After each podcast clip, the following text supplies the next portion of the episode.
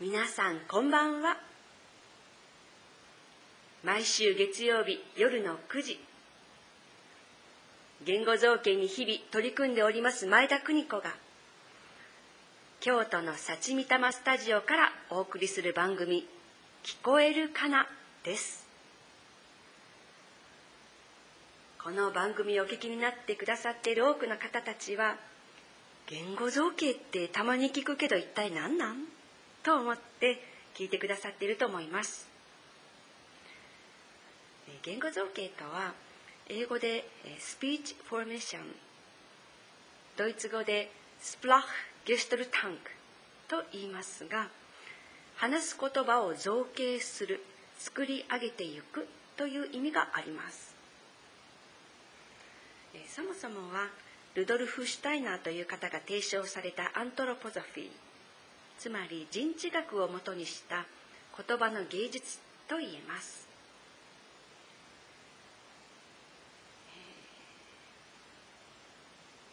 具体的にはね、言葉になる以前の体の音とか声にならない声や音をつかみ取る。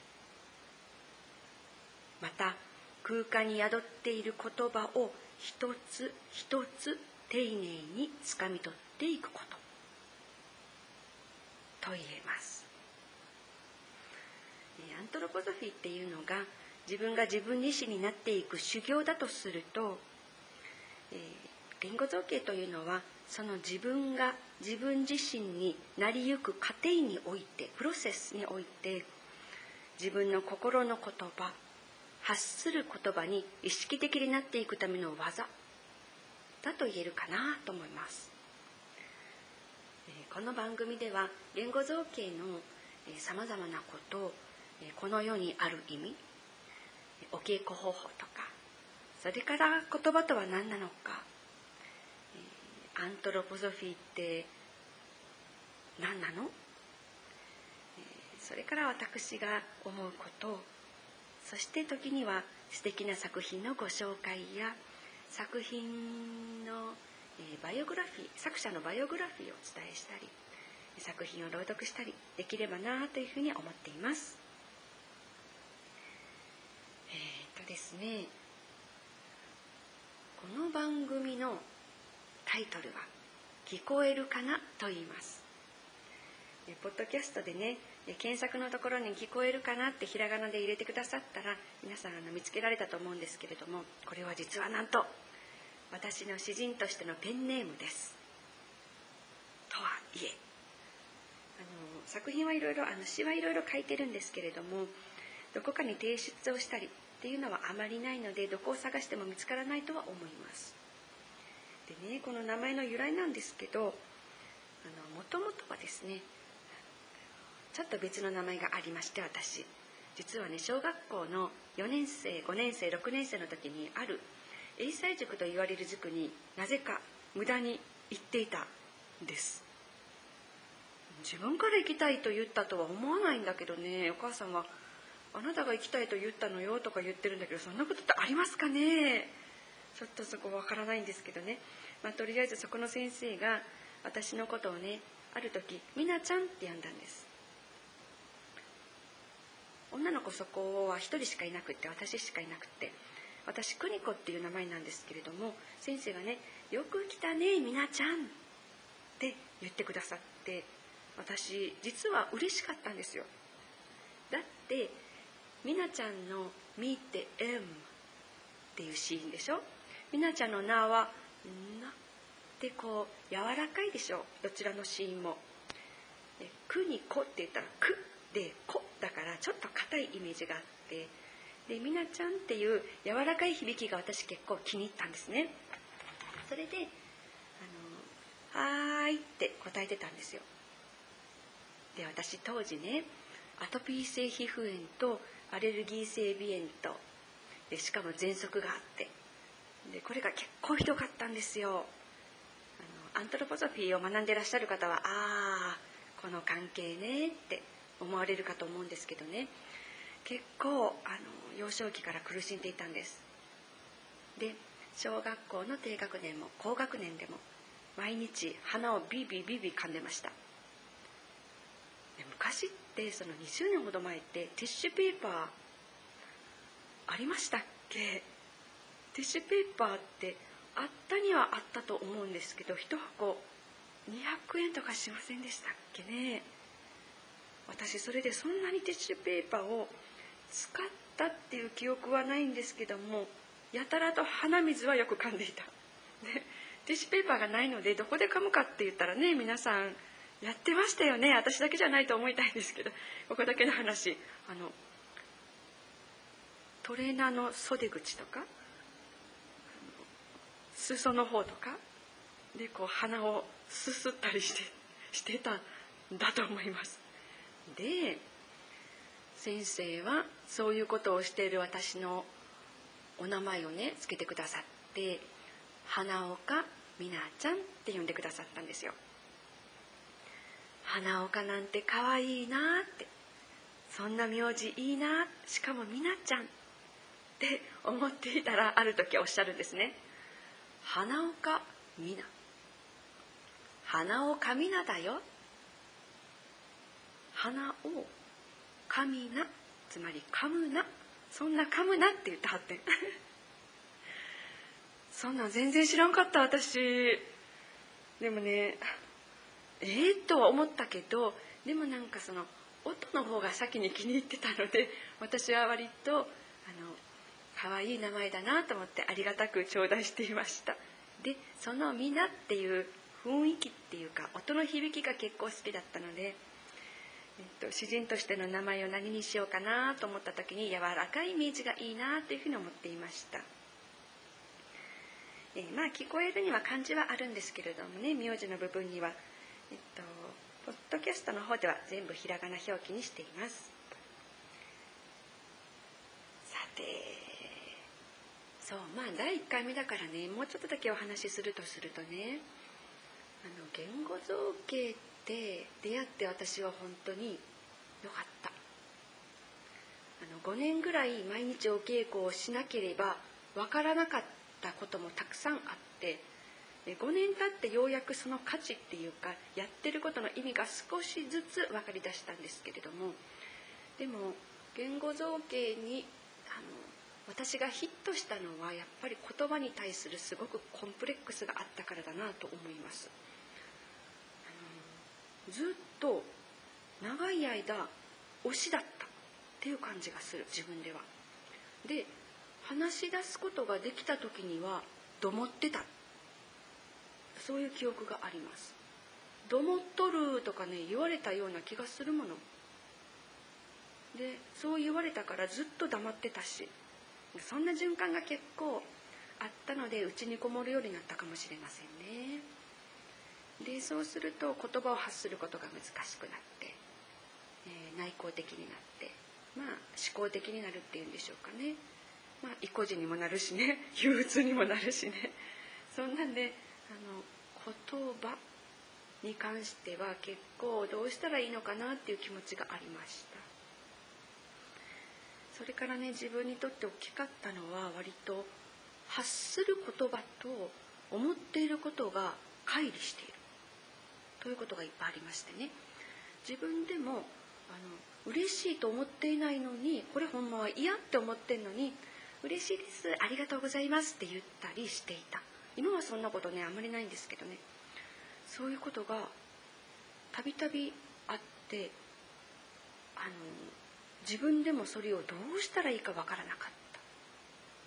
た。です。から言語造形のお稽古をするようになってからその一音一音を気にするってこともあるんだけど一番深くしたのは心の声を聞くっていうことかもしれません。はい。ですから目で文字を読んできたことが多かったので実は漢字が読めないことも多くって例えば心の金銭に触れるとかあるでしょ？金銭っていう漢字私。心のこと線に触れるって呼んだ時があってみんなに爆笑されてね。だけど私目で読んできたものだから読み方なんて知らない。そういうのもねいろいろありましたね。さてさて、えーと、と言語造形をする方どんなことしてるのかなって思われることもあるかと思われますのでちょっとご紹介しておきますと大体あの私の先生たちを見ていますと講座個人指導ワークショップそして舞台などをされているかと思います、えー、そしてね舞台では当然台本を読みませんし言語造形のお稽古ではまずね覚えるっていうことがあってからお稽古に入ります。で今回インターネットラジオをしようと思ったのはね私舞台をするのってそんなに頻繁にできないだけど朗読をすることだったらあの舞台の練習の上で行う朗読っていうのはたくさんあるのでそのあの舞台に上がる前の修作としてのプロセスとしての朗読であったら、えっと、こうやって配信することもいいのかもしれないなって思ったんです。っていうのはねこの COVID-19 の自粛期間中にね多くの方もそうだったと思うんですけれども私も YouTube とかラジオとかに結構あの頼っていましてそれによってお話を聞くことによって心を癒されたりあの生活に潤いをもたらしていただいたりってことがあったんですよ。ね、あのそういうことに私も少しでも貢献することができたらなって思って朗読という形もさせていただきたいなと思っています。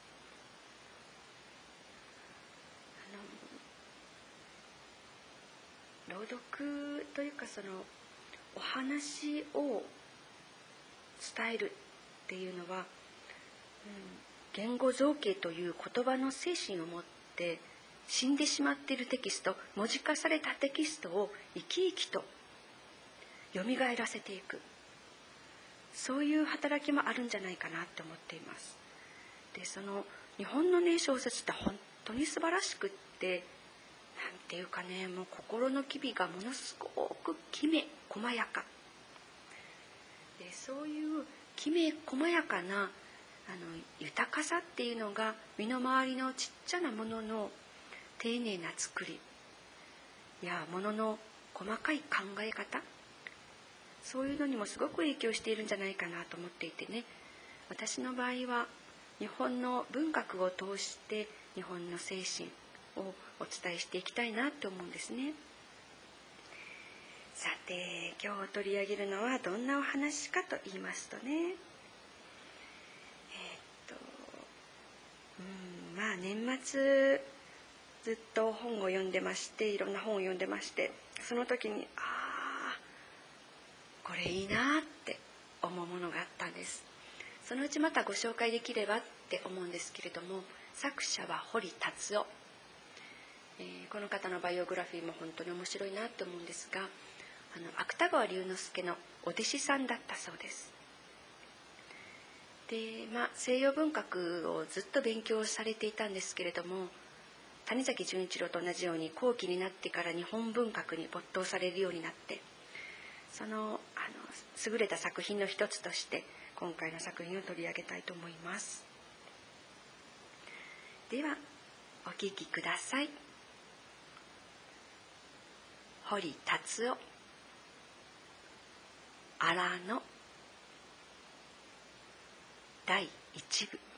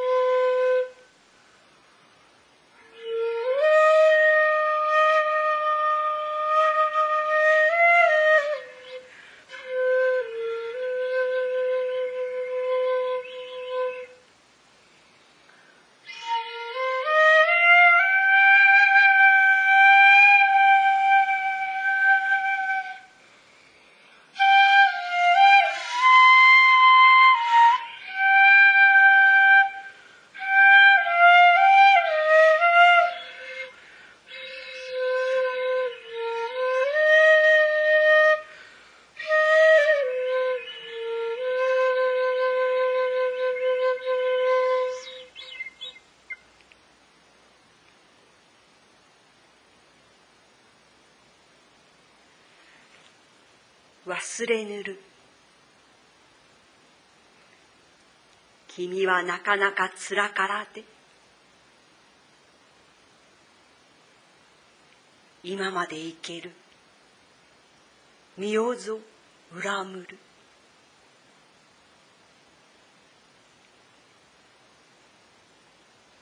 周一周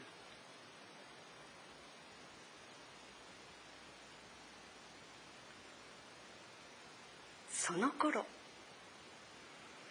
西の京の六条のほとりに中司の大夫何菓子という人が住まっていた。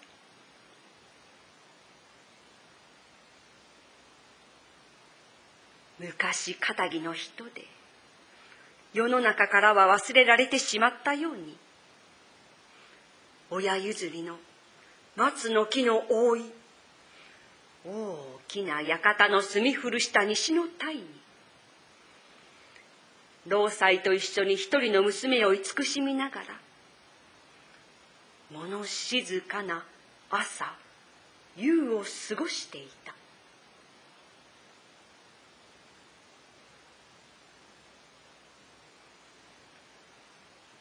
ようやくその一人娘が大人びてくると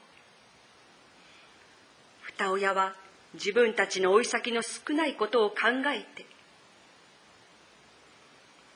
自分たちの他には頼りにするもののない娘の行く末を案じいろいろ言い寄ってくる者のうちからある兵衛之助を選んでそれに娘を目合わせた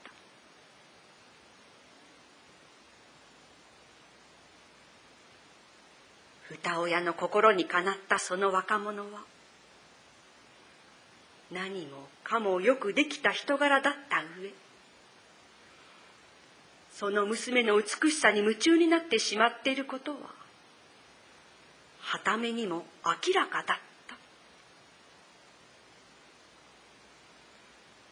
そうしてそれからの23年がほどというものは誰にとっても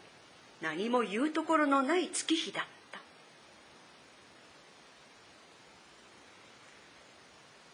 がそうやって世の中からほとんど隔絶しているうちにその中司の大夫のところでは暮らし向きの悪くなってゆく一方であることは毎日女のもとに通ってくる婿にもようやくはっきりとわかるようになった。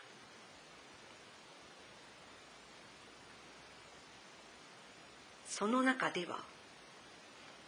男だけは以前と変わらずに手厚いもてなしを受けてはいた。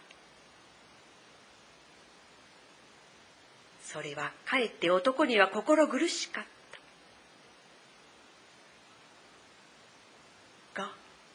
女との語らいは深まる一方だったので。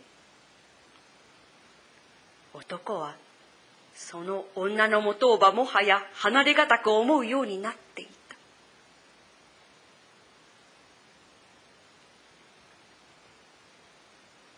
ところがある年の冬。中司の大夫はにわかに患いついて亡き人の数に入った。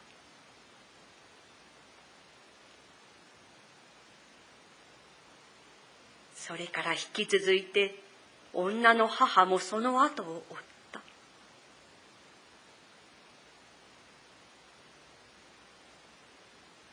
女は嘆きの中に一人きりに取り残されて全く途方に暮れずにはいられなかった。ちろん男は相変わらず夜ごとに来てそういう女をいたわり尽くしてはくれた。だが世の中を知らない二人だけではすべてのことがいよいよ思うに任せなくなってくることは仕方がなかった。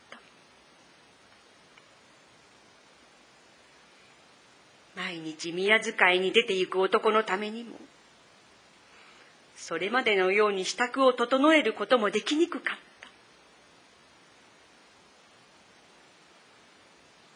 それがことに女には苦しかったけれども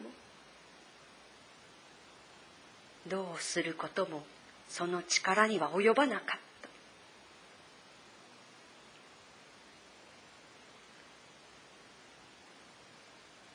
再び春の立ち返ったある夕方。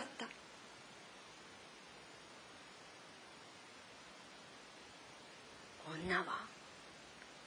橋近くにいた夫を前にしてこの日頃思い詰めていたことを口にする決心がやっとその時ついたようにこんなことを言い出した。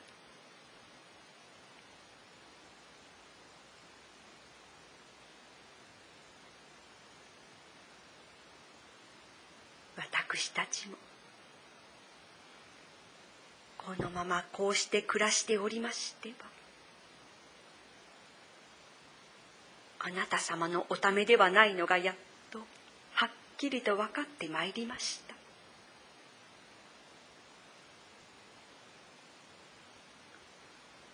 父母のおりました間は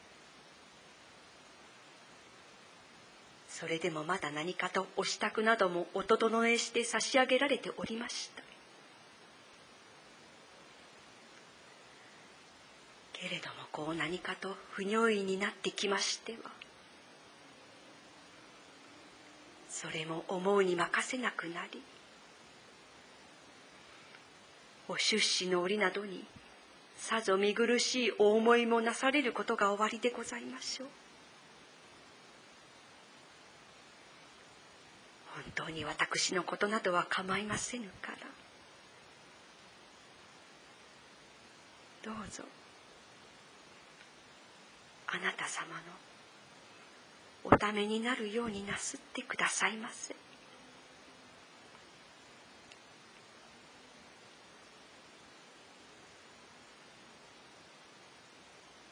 男はじっと黙って聞いていた。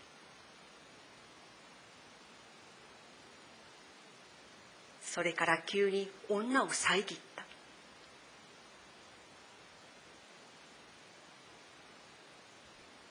ではこの俺にどうせよと言われるのか。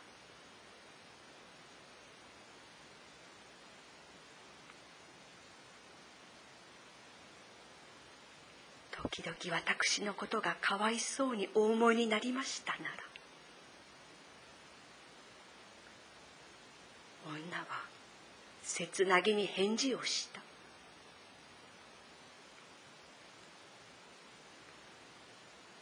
よそへいらしていてもその折にはどうぞいつでも入っていらしてくださいまし。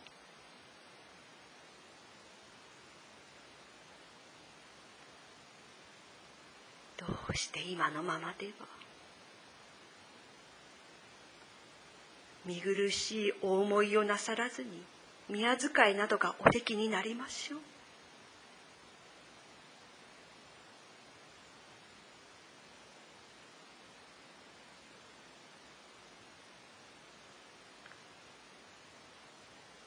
男はしばらく目をつぶって聞いていた。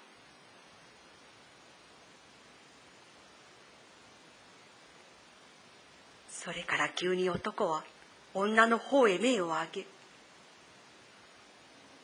そっけないほどきっぱりと言った。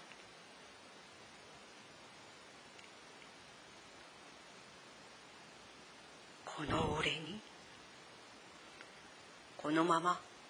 お前を置き去りにして行かれると思うのか。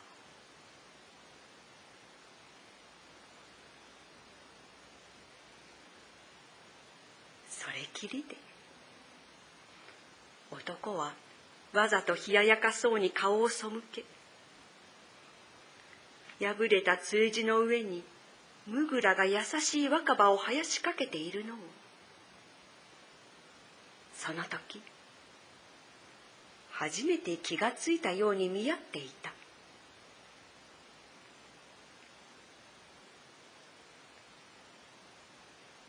やがて女のやっとこらえていたような忍び泣きが。急に激しいおえつに変わっていった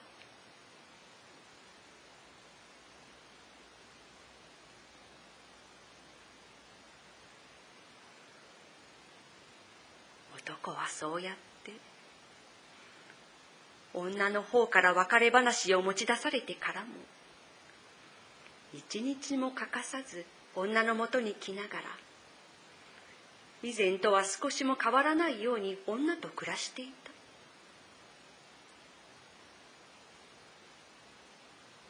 しかし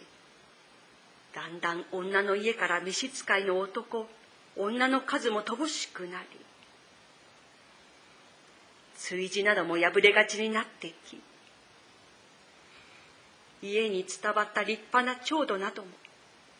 いつか一つずつ失われて行き出しているのか。男の目にもいつまでもわからないはずはなかった。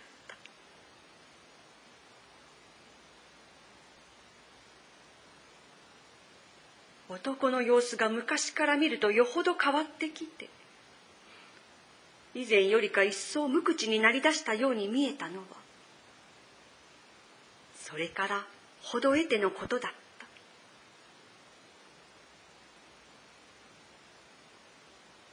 しかし男はその様子がそう少し変わっただけで女をいよいよいたわり尽くすようにしていた。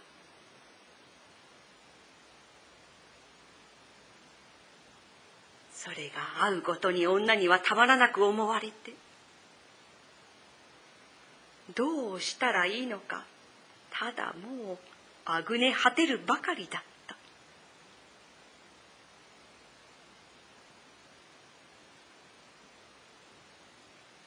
とうとうまたある夕方。女はこらえかねたように言った。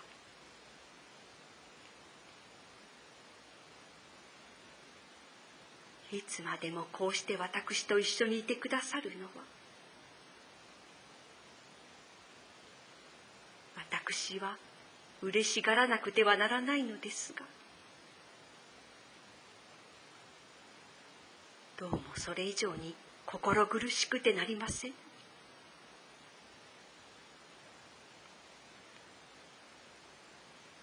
私はこうしてあなたのおそばにおりましてもあなたのそのおやつれになったお姿を見ることができません。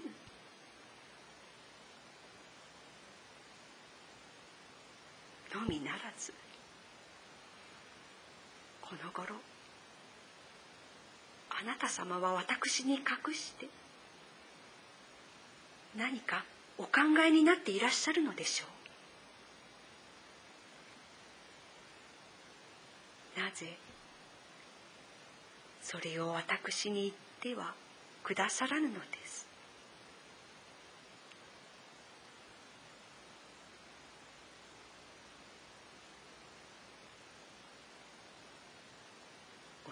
物を言わずに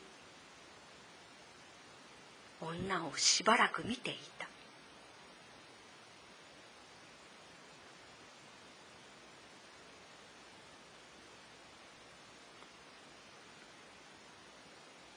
俺がお前に隠して考え事などをしているものかと男は何か言いにくそうに口を聞いた。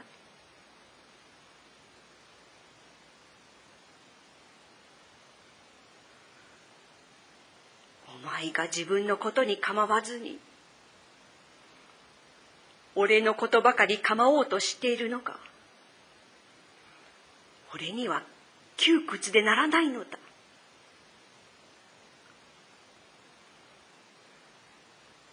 俺だってもう少ししたらどうにかなるだろう。そうすればお前一人くらいはどうにでもしてやれるのだ。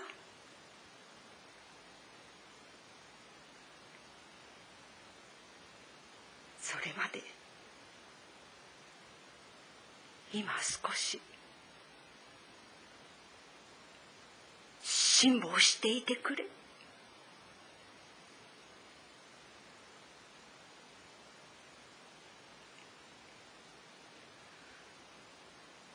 男はそう言いながらひとときいかにも痛々しそうな目つきで女を見た。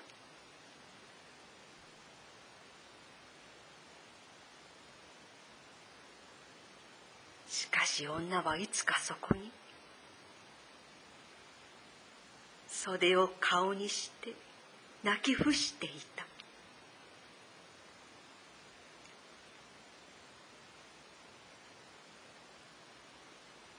男はしげしげと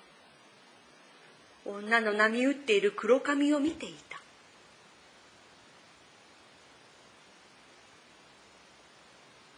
それから自分も急に目をそらせてふいと袖を顔に持っていた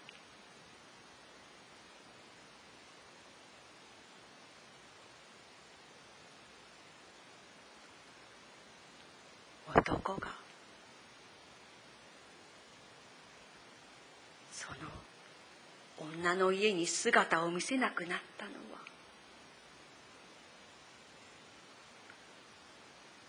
それから何日も経たないうちだ。った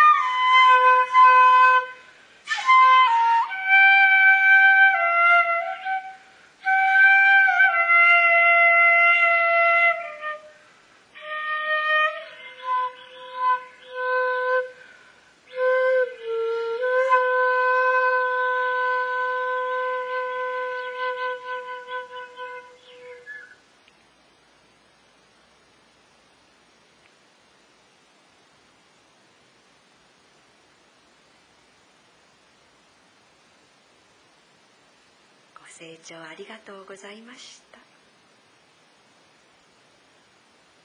今日は堀達夫の「荒野」第1部ご紹介させていただきました。また来週の月曜日